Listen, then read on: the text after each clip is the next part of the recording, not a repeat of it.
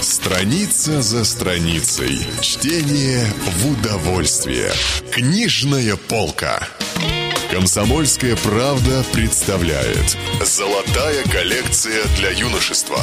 О своих книжных кумирах и литературных героях рассказывают звездные читатели.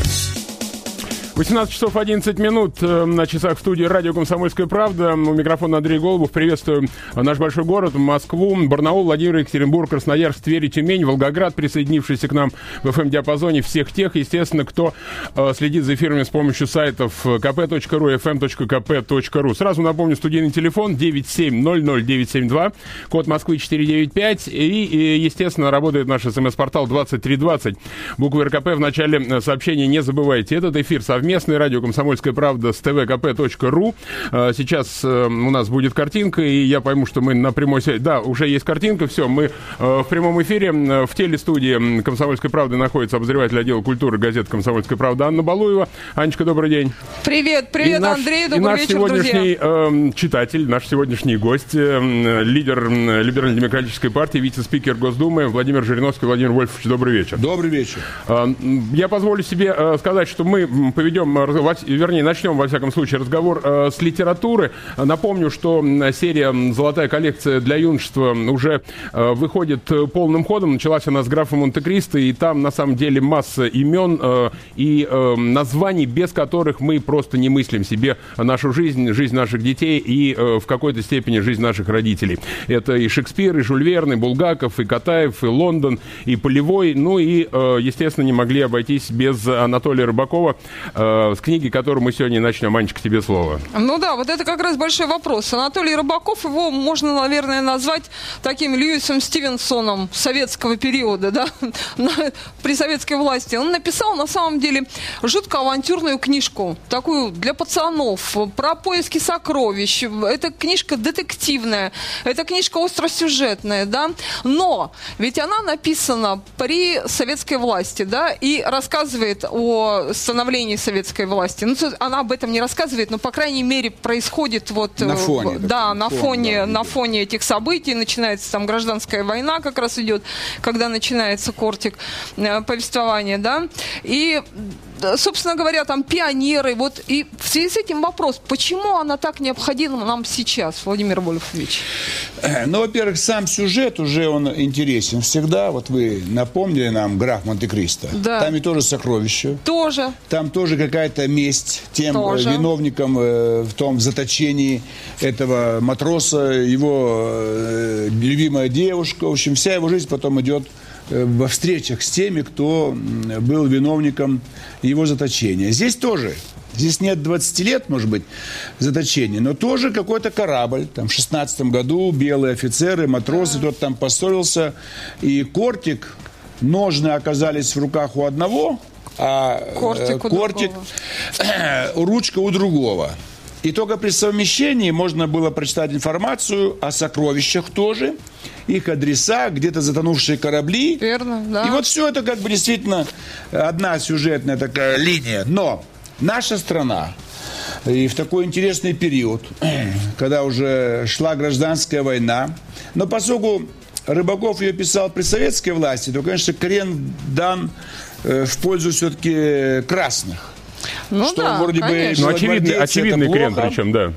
Белогвардейцы плохо, и, значит, э, они захватывают город, красные уходят. Ведь он как, э, Миша Поляков, он живет на юге. Ну, он приехал бабушки, на каникулы, на каникулы, да, бабушке. Юг, это тоже всем нравится. Все Конечно. любят ехать на юг.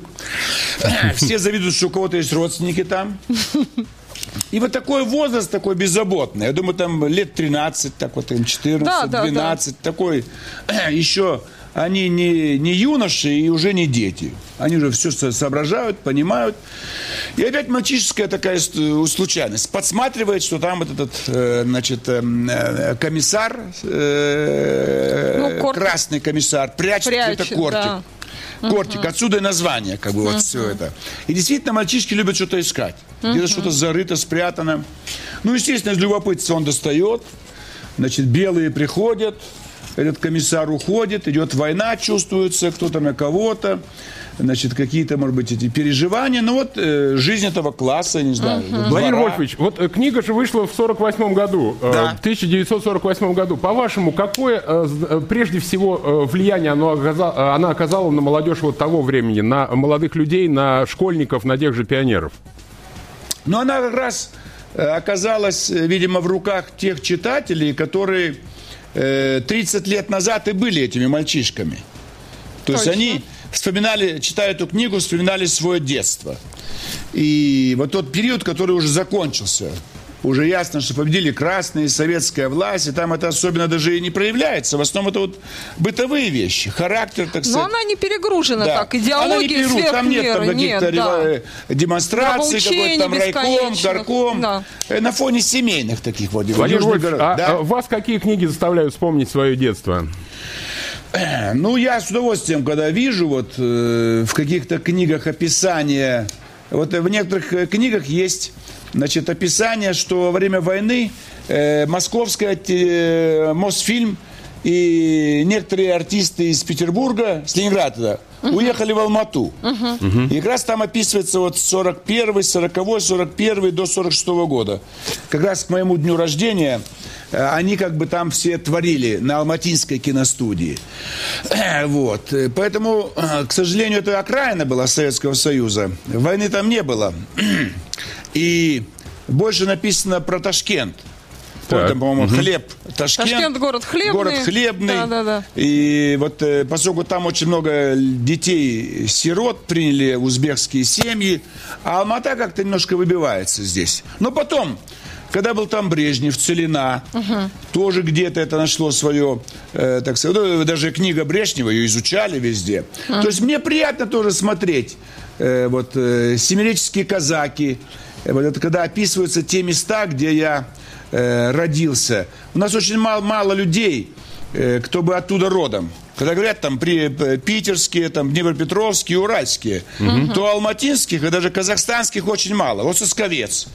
Такой был первый зам председателя правительства при Черномырдине. Знаем. Он как бы с Караганды. А вот чисто с Алматы, вот знаете, что с Алматы кто родилась? Тимакова Наташа, пресс-секретарь президента. Да, Наталья. И как бы все связаны. Был вроде бы новый президент, новый пресс-секретарь, но она родом из Алматы. Алматы. Она как бы э, моя землячка. Владимир Вольфович, а, Да. возвращаясь к литературе, вот Да, без да. каких книг вы не представляете своего формирования как юноши, как мужчины, вот э, обращаясь к вашему детству, юности? Ну, я не знаю почему, мне очень как-то под, ру- под руку попалась книжка «Это было подробно». Кузнецов Николай Иванович. Почему-то не знаю. Потом я через много-много лет найду следы моего отца и дедушки с бабушкой. Именно там? Они жили подробно. Представляете, как Смотрите. судьба? Вот я эту книгу держал в детстве сто раз в руках. Что-то вам подсказывал, Владимир много, Вольфович. много всего. Мало того, оказывается, у, дев, у дедушки была домработница, девушка. Так. Он хотел сосватать с моим отцом. Он же холостые были, ребята, молодые, там 38-й год, 39 Потом она стала работать у этого нашего разведчика Николая Ивановича. Автор-то Медведев книги. А описывается судьба советского разведчика Николая Ивановича Кузнецова. Представляете, как вот жизнь связана? Потом я узнаю, что не только мне в Алмате эта книжка нравилась. И вот нравился этот Пауль Зиберт, он разведчик нас в этом ровно там убивает там каких-то немецких э, известных офицеров. Но потом оказывается, что моя семья связана, что у него связная будет потом девушка, которая работала домработницей моего деда. У вашего Там же деда. подробно город Костополь. Видите, как все? А я Поэтому да, вот да. много книг, которые вот как бы нам напоминали, напоминали о том периоде жизни. И поэтому их можно вспоминать, наверное, десятками. Но я же сдавал полный курс советской литературы. Но и Леонов лес, и, значит, э, ну вот именно того периода 46-48 до 64-го, то, что я продал, э, художественного воплощения-то не было, к, сожалению. Есть книги дореволюционные, до, И уже до военный период. военные. Или же вот совсем э, э, брежневская эпоха, там, допустим, какие-то там спектакли, там обмен Трифонов, Солженицын, но его описание тоже не касается э, моего города, моего детства, юности. Ну, это не обязательно, в каком городе родился. Но вы знаете, вот там слишком много все было политизировано. И вспомнить такие художественные. Ты Снегири, я помню. Чук и Гек, Чуковский. Вот, пожалуйста. И когда я, значит, э, прочитал их, а потом через 30 лет у меня в- внуки близнецы. Я их иногда называю тоже Чук и Гек. Чук и Гек. То есть два близняшки, тоже какие-то каникулы у них могут быть. Вот. Знаете, запомнилось хорошо? Сирота. В журнале, значит, э, «Новый мир» я читаю «Сирота». Мальчик Алеша из Армавира едет куда-то, вот его как бы э, жизнь, э, приключения. Э, поскольку я этому... Я нашел в сарае книгу «Разгром пра- правотроцкистского антисоветского блока». Вот так. Я не знал тогда, полистал ее. И стали читать ее. парень. Нет, я не знал, что это такое. Что мне было лет 12-13? В сарае лежало. Видимо, до войны они выходили. Тогда их разгромили, этот блок. И я искал вот так, нашел журнал, этот «Новый мир», э, повесть «Сирота». Потом нашел этот разгром э, право, э, правого антисоветского троцкистского блока. Вот. Про войну, это вот книжки были, это было подробно, так сказать, сам прочитал. Снегири какая-то детская книжонка, вот Чук и Гек. Вы знаете, у мамы, у нас была бедная семья, у нее стояла на этажерке, этажерка была, не там книжные шкафы. Вот этажерка, три полочки. Да-да-да-да-да. И три книги стояло. Э, Американская трагедия, Драйзер, Драйзер. и Королева Марго. И какая-то третья. Она читала, но я видел, что она читает, тоже иногда взял, полистал. То есть у меня, я страдал, у меня не было этих книг. Была библиотека, допустим, в школе, но очень много заданий давали. А в, университете я обязан был все прочесть. Вот Горький, жизнь Клима Самгина. Но это период как бы начала века и юности Горького. Вот. Я все три тома огромных прошел. Это же жизнь за 40 лет. То есть все книги пришло. А я же Ну, восточную литературу интересная изучал. же книга тоже, она достаточно Она очень такая. жизненная. Слушайте, мы с вами изучаем мать Горького. Там Да. буревестник какой-то. Да, да. А вот эта книга описывает жизнь интеллигенции вот, э, периода Горького. И вы знаете, там я что нашел? Очень такой сюжет, который не хватает и сегодня, сто лет спустя. Какой же, Владимир Вот это э, Клим Самгин, у него мама, очень такая женщина была, но она очень любила сына. Когда начался возраст такой, значит, э, полового созревания, она поняла, что ему нужна женщина. А он же стесняется. Так она ему организовала. Какая нашла где-то умная мама. Нашла где-то на улице, ну, по знакомству эту женщину. И та пришла в дом, никого не было. Вот ну, Климу помогла как бы э, познать себя. То есть это ведь очень важно. Вы считаете, Но- что этого сейчас не хватает э, для до воспитания современной это не молодежи? делают. Сегодня э, молодые парни, там, когда у них наступает период, Сами себе они предоставлены сами это делают. Через подростков, через улицу, это все грязь. А она все сделала ему чисто. И он успокоился. Все. И потом он стал уже идти по жизни, достиг очень многого. Но вот забота матери. Не просто питание, там, одеться, чтобы никто не ударил, приди вовремя, 10 часов, позвони папе, маме. Ну да. Она самое главное сделала. Да. Я себя сравнил. Зато потом травмы никакой не Я будет. же себя будет- сравнил. Мне никто не помогал. Я с 15 лет стал об этом думать. Боюсь спросить, как это 16, произошло. мне 17, 18. В 19 я уже пошел на какую-то агрессию. Я сам Так. это стал делать. А зачем? Что-то поздновато вы пошли, Владимир Вольфович, Да, 19 лет. согласен, так я хотел раньше. А кто мне поможет? Ну да. Я хотел. Но я же был стеснительный. Что это? Не, Куда как я это? буду? Что буду на улице к кому-то приставать? Сейчас ведь нет такого, что проститутки стоят. Или, Ну те- да. или, или газета. Там Ну накопи да. денег, позвони там. э, Вам приедут там на дому. Или тебя пригласят. Ничего этого не было. Вообще тема была закрытая. Да. То есть я рос 46-й э, и, допустим, даже до 70-го года. Когда эта тема была закрыта, все стерильно. Ну У нас в классе все девушки были девочки. Одну мы подозревали. Одну. И я пытался с ней какие-то отношения построить. Так. Но я был скромный, Но. Ну, тогда еще жизнь Клима Самгина вам не подвернулась под Вот, руку. т- та- я, да. я ее прочитал-то поздно, уже где-то в 19 лет, уже в Москве. А там, в Алмате, у меня не было этих книг. Понимаете, никаких книг. Ну- Порнографии вообще никакой не было. Понятия не было о порнографии. В поезде мы едем, Так. глухонемые продают фотографии. Ну да. С женщинами там э, открытая грудь у нее. Да. 50 копеек. Сегодня там, не знаю, сколько, э, 5 рублей, что ли, это будет стоить там или... То есть вот они продавали. Ну, мы, мы, мы это не покупали. Нам зачем это нужно? Но он, чтобы купили, давал посмотреть.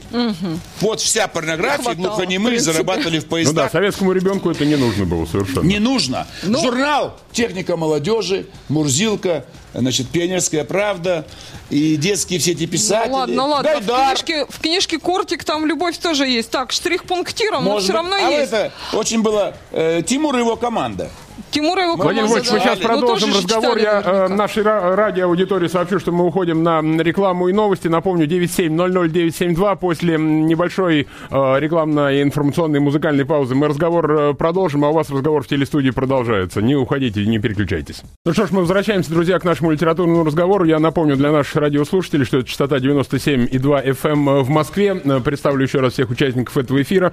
Э, Обозреватель отдела культуры газет «Комсомольская правда» Анна Балуева в студии телевидения. Присоединился к разговору шеф-редактор э, телевидения КП, э, tvkp.ru Игорь Настенко. Я в радиостудии Андрей Голубов. И наш сегодняшний гость, э, вице-спикер Госдумы, лидер ЛДПР э, Владимир Жириновский. Вот во время новостей и рекламы у вас там очень э, оживленный разговор был. К чему пришли, Анна? Ну, мы пришли к тому, что, в общем, дети во все времена одинаковые. Детям нужна свобода. Дети себя всегда, и Владимир Вольфович вот э, э, ощущал вообще, де- в общем, ребенком природы, дитя природы. И на самом деле, я думаю, что вот а, то, о чем мы сейчас говорили, о том, что он прекрасный оратор, и это общепризнанный факт, э, на самом деле это вот может быть как раз следствие того, что он был абсолютно свободен в детстве. И вот э, сегодня, я считаю, не хватает этого детского писателя. Да. Чтобы вот Описать вот такие Россия- приключения, какие и были описать приключения известных людей, чтобы люди понимали, что в детстве мы все одинаковые. Мы в плавках бегаем по улицам, где-то там, не знаю, в каких-то сарафанчиках, в каких-то штиблетах, в панамке, без панамы. Все учатся купаться, все э, какие-то в сады залезают яблоки, играем в какую-то там лянгу, какие-то классики, прыгаем через скакалку. Это как бы нас всех могло сближать.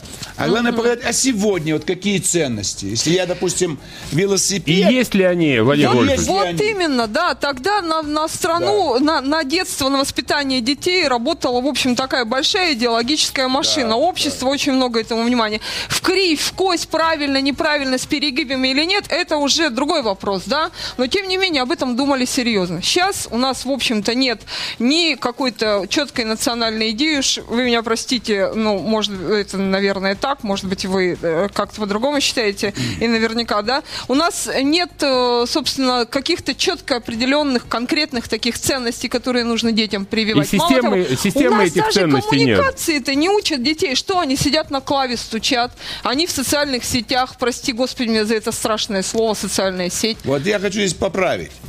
Если мы всех снова как-то вот э, э, простимулируем или объединим какой-то идеей, Так. и она вдруг не реализуется, Так. то будет такое же настроение, как 20 лет назад, когда рухнула наша замечательная что страна? СССР. Может быть, просто, ну, допустим, идея постоянная, э, что мы живем в великой стране, в замечательной стране, в самой интересной, и мы должны вернуть себе э, второе место сверхдержавы. Там, где нас потеснил Китай, Европа и Америка. Каким У образом вернуть, Владимир Вольфович, прежде всего? развивая нашу экономику, наше производство. Давайте объявим сегодня, что главная профессия в новой России на ближайшие 20 лет, до 30 года, инженер-энергетик.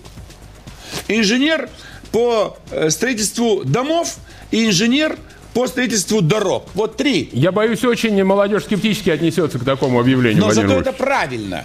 Они поймут, что Россия энергетическая держава уже, Россия транспортная экономика, потому что нужно вести огромное количество грузов с Тихого океана до Атлантического.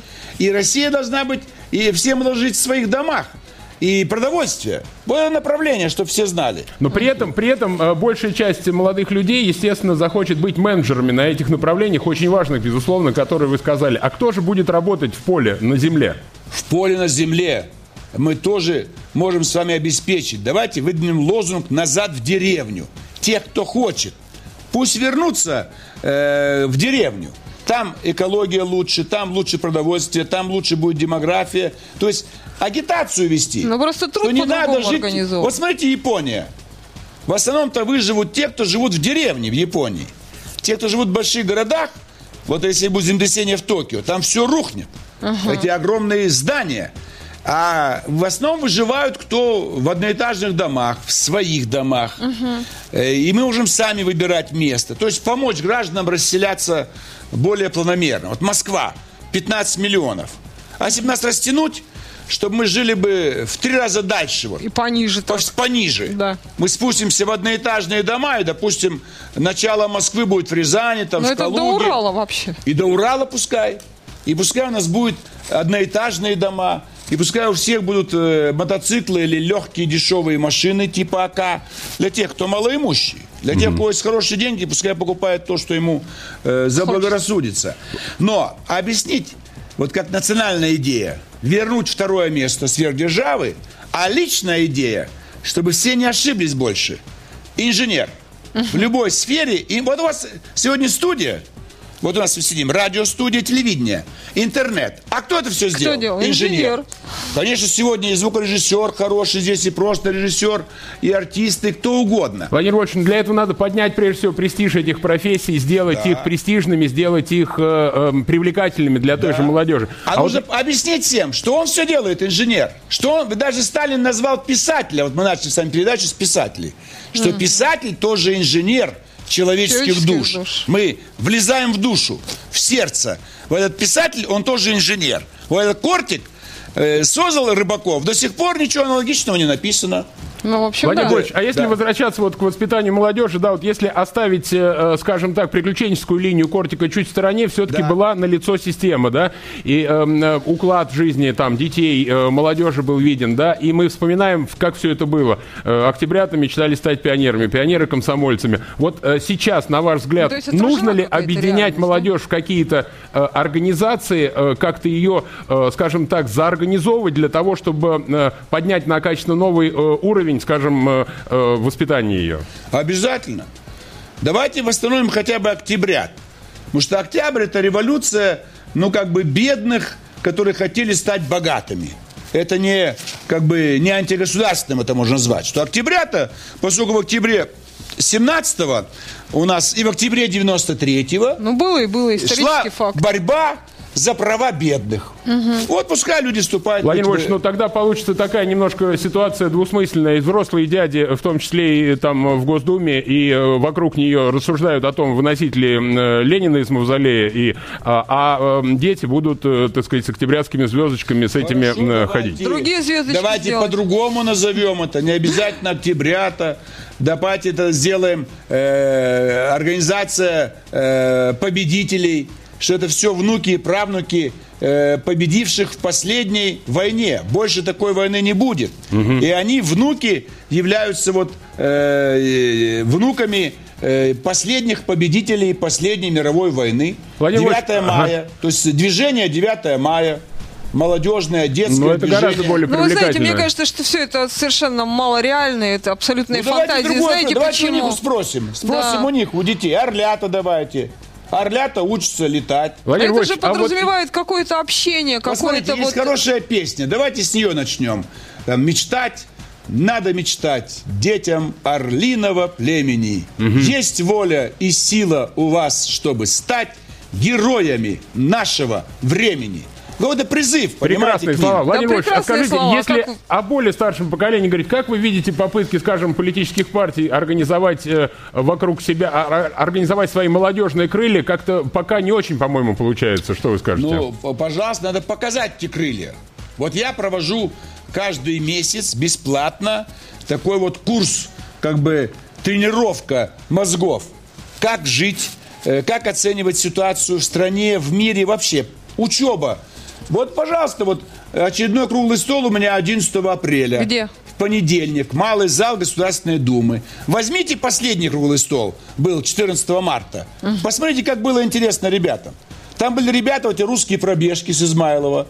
Там их гоняют. Я говорю, давайте мы поможем вам как-то организоваться. Давайте вот спортивный какой-то вариант будет русские пробежки. Давайте все бегают. Не курить, не пить, не наркотики. А по утрам, в субботу, воскресенье хотя бы несколько тысяч в каждом городе в каком-то парке на стадионе вы, выходят и бегают. Ну, это же спорт будет. И вы готовы лично в этом участвовать И Я э, своим готов, говорю, примером? давайте мы придем к вам в ваш Измайловский парк, и э, милиция, полиция не будет бояться, что им непонятно, что это за организация, и легально с вами займемся этой вот пробежками в Измайловском парке. Давайте, я готова присоединиться. То же самое я. Сокольники, Сокольники, Филевский парк, парк Горького. Где кому по месту жительства. У нас парки на Таганке есть, везде есть парки. Вот выходить по субботам, утром, по воскресеньям какие-то пробежки. Давайте техническое творчество восстановим. Сказали, ребята, чтобы стать инженером, с детства, вот я конструктор помню до сих пор. Угу. Мне купила сестра, вот конструктор, самый простой такой, знаете, вот с дырочками. С гайками. С гайками. И я что-то там, какую-то башенку я сделал, угу. какой-то я подъемный кран сделал. Кстати, очень развивающие вещи, моторика развивается и все. Да, Давайте вот эти и выставки организовывать. Знаете, uh-huh. привет, принял участие в выставке. Вот у вас здесь шел по коридору детский рисунок. Да. да. Да пускай все рисуют.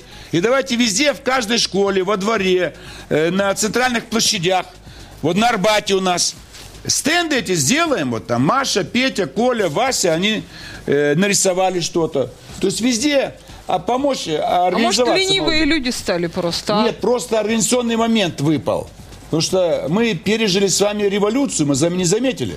Мы с вами пережили либеральную революцию. Наверное. Да. Переход одной формации к другой. Но уже достаточно давно же мы ее 20 э, лет. пережили. Теперь надо помириться. Сказать всем, царская Россия, советская и новая – это одно государство.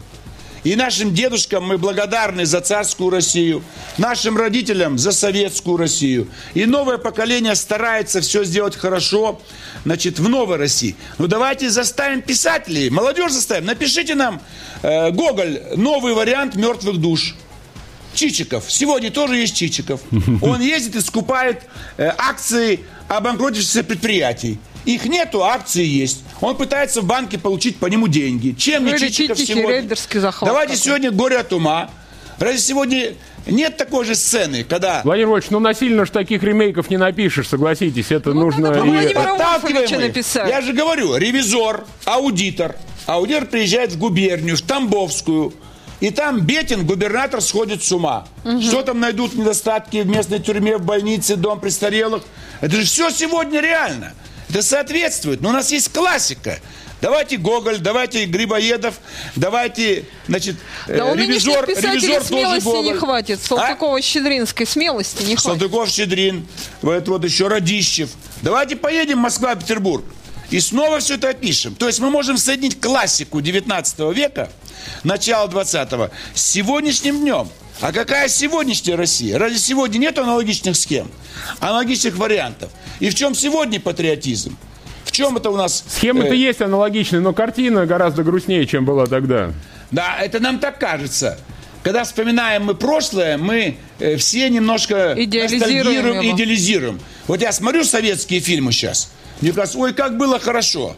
А вспоминаю реально себя – я жил в коммунальной комнате, ага. один, а там еще четверо. У меня никогда не было денег. Я был всегда голодной в школе. Я шел в школу зимой, мне было холодно. Э, все другие дети были богаче меня. То есть я мечтал вырваться из того мира, в котором Понятно, я жил но в таких же условиях лет. миллионы жили, правильно? Конечно. Но сегодня, если нам показать то время, мы уже забыли плохое. Нам нравится наша молодость хорошее. в том времени. То есть нам хочется вернуться в молодость с сегодняшними деньгами – с сегодняшними возможностями. Это всем И прожить хочется. все заново. А нет. Да. Поэтому надо все показывать, все объяснять. Нам не хватает вот такого, ну, варианта диа, диалога. Диалога с молодежью, mm-hmm. все объяснить, все рассказать, растолковать. Может быть, Владимир Ильич, вы считаете, ошибки, что может, могут люди вашего поколения вести э, на понятном языке с молодежью этот диалог? И что это за язык? Ну, не все. Очень многие из старшего поколения, конечно, обижены. Кстати, всю жизнь жили, думали, что социализм это хорошо. И это действительно хорошо. Э, не Но очень не удалась советская модель. Да. У нас очень много было достижений. Поэтому в этом смысле им неприятно, что все старое сегодня отвергнуто. Хотя сегодня уже вот начинают возвращаться фильмы, угу. передачи, там вот даже целый канал ностальгии и так далее. То есть, Кстати, неплохой э, канал совсем. Да, да, да. То есть э, надо Но объяснить... вот это и есть то самое, что, о чем вы говорите. Помирить да. как-то Россию. Помирить. Я вот приготовил акт исторического примирения. Целый год не могу заставить включить повестку дня. Почему? Вот а, депутат там есть от Единой России сопротивляются. Им не нравится. А чего им не нравится? Потому что кажется, инициатива не штука. Они читали, чтобы говорить, что им не нравится? Или им не нравится, это, знаете, помните, как я Пастернака не читал, но он мне что-то да, не нравится. Да, вот да. По, такому, по такому варианту, по второму. Раз от ЛДПР и особенно от Жириновского, зарубить, не пропускать. Вдруг пройдет. А Ну в, чем, да. в чем его суть? Э, Попробуйте, пожалуйста, вот Ну, пару вот я это уложить. сказал уже. Акт Мы должны дать оценку истории. Она была разная. Мы часто враждовали. Мы очень много воевали. Мы помогали чужим. Мы, так сказать, сажали своих. Была царская Россия, советская, сегодняшняя Россия. Хватит нам спорить, хватит нам чернить. Давайте согласимся, что это одна страна, это один народ, Мало это того, что одна мы- культура. И все прошлое сохраним как было. Давайте договариваться насчет сегодняшнего дня, насчет А что, будущего. что же во всех этих благих идеях могло не понравиться Единой России? Скажите, Вот пожалуйста. якобы я предлагаю там всех простить. И э, царя, и Сталина, и э, там э, Брежнева, и Ельцина, ну всех, у кого, кому есть претензии к тем режимам, тем, давайте все простим. Простить, чтобы идти вперед. Вы считаете, что без этого прощения нельзя пойти Конечно, вперед? давайте 12 июня сделаем днем подписания этого акта исторического примирения трех Отличная Россий. идея. И вот тогда это будет праздник. Праздник, когда мы скажем, мы помирились, мы всех простили. Вот 24 февраля 94 года мы амнистию провели, первую и последнюю политическую. Давайте объявим сегодня, я уже говорил президенту, новую политическую амнистию, экономическую, уголовную. Всех на свободу. И не сажать людей за мелкие проступки. Давайте им э, штраф, давайте им э, поселение, давайте им исправ работы. Зачем лишать свободы? Лишать свободы только убийц, мошенников, крупных воришек. Все. Остальные должны быть дома сидеть. Домашний арест это же великолепная форма наказания. Это очень тяжело человеку переживать. А, что не Владимир может Вольфович, а вот эта либерализация, которую, я так понимаю, вы э, ярый сторонник э, Да, Уголовного кодекса, да, она не да. приведет, на ваш взгляд, вот как говорят некоторые наблюдатели, к, э, к всплеску резкому преступности? Я думаю, нет. Потому что вот когда мы сажаем в тюрьму, и люди оттуда выходят озлобленные, вот тогда это приводит... Он, он э, озлоблен, он агрессивен. Ну и потом у него Мы жизнь поломали его. уже, да. У него нет ничего будущего. Он понимает, ему надо снова воровать, снова убивать, и, может быть, пожить несколько месяцев и снова туда, на нары. Да ему а вписаться не надо, трудно. чтобы ему возвращаться на Жизнь нары. нормальная. Дома сиди. Вот Владимир Вольфович, а вы считаете, что наше общество готово к такой либерализации? Да, я считаю, что готов. И мы, к сожалению, может быть, самое такое внутренне агрессивное общество. Мы больше всего людей прогнали через тюрьмы, наших людей. Наших людей больше всего сидело да. в тюрьмах. Мы чаще всего сталкивались друг с другом. У нас внешний враг меньше жертв, чем внутренний. Вы понимаете, в чем проблема? Да. Но сегодня ту- туберкулезом заражено сколько людей. Это же все. Почему? Они вышли из тюрем. Чего же вы их выпускаете на свободу? Вы их отправьте в противотуберкулезные диспансеры, а вы их отпускаете в метро. Он один кашлянул, 100 человек заразится. Так давайте спасать и его, и всех остальных. То же самое наркотики, алкоголь и все остальные вопросы. Но главное, моральную обстановку чистую создать. Мы все любим царскую Россию, советскую и новую. Мы с уважением относимся ко всем партиям, профсоюзам, ко всей истории, ко всем гражданам, ко всем журналистам, депутатам, судьям. Всех простить, начать с нуля, соблюдать законы, не брать взятки, значит, э, культ семьи. Не получается семья, давайте уважать у того, у кого э, маленькая семья. Он один или этот человек э, с ребенком только, других, других членов семьи нету. Но если То есть- к этому здоровый образ жизни еще добавить, вообще идиллическая картина получается. Нет, ну нам хотя бы перестать действительно к этому. дробиться по- во времени нельзя. Но это сказать, точно. что нельзя, вот все советское плохое, все царское, до сих пор мы, ведь мы вносили документ о реабилитации белого движения, не принимают. Белые до сих пор враги получаются. рано?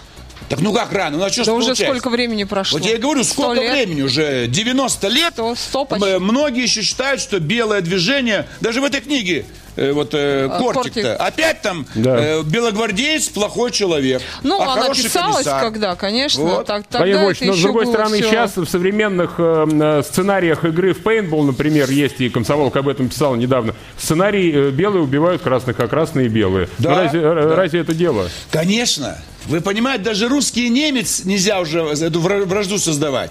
Это ушло. Она осталась в истории, мы победили. Но если сегодня опять э, немца из Германии считать фашистом, а наша страна это обязательно партизан-коммунист, кто-то кого-то убивает, что мы даем на выходе? Какой результат? Это что, люди будут хорошо друг о друге думать? Даже Кавказ нужно как-то эту тему немножко закрыть. Потому что опять вспоминать, мы там воевали, они воевали, кто на кого нападал. Ну, во всяком случае, Владимир не в то же время вы сами вот на днях говорили, когда началось все в Ливии, что мы имеем э, перед собой противостояние, причем жесткое противостояние христианского и арабского мира, к да, сожалению. Да, да. Вот показать всем. Посмотрите, в основном все действия происходят в мусульманском мире. Посмотрите, Запад очень благополучный, ищет внешнего врага, для того, чтобы вышла агрессия из христианского общества. Чтобы полетели солдаты, летчики, там они пускай повоюют. То есть Африка для них как полигон. Вы понимаете, это же тоже опасно. Ведь это же неприятно нам всем, что весь исламский мир э, будет э, зоной риска. Уже это с, э, первого, уже 10 лет, и еще 10, и еще 10, до середины века. Это может длиться Третья мировая война, столкновение цивилизаций. А нам показать, а мы Россия, мы не хотим этого. Мы дружелюбно относимся к исламскому миру и хотим нормально сотрудничать с западным миром. То есть у нас есть возможность быть третьими. Владимир Вольевич, позвольте мне, э, нас поджимает немножко время, я имею в виду радиоаудиторию, от э, имени всех радиослушателей поблагодарить вас за интересную беседу. Напомню, вице-спикер Госдумы и лидер э, ЛДПР Владимир Жириновский был у нас в студии, ваш разговор там продолжится. А я благодарю всех, кто участвовал, Анна Балоева, Игорь Настенко. Не переключайтесь, 97,2 FM – это ваша частота, друзья. Чтение для ума все равно, что физкультура для тела. Книжная полка. Книги, которыми зачитывались мы, должны прочитать и наши дети. Каждый понедельник новый том и новый автор. В продаже во всех киосках города Москвы.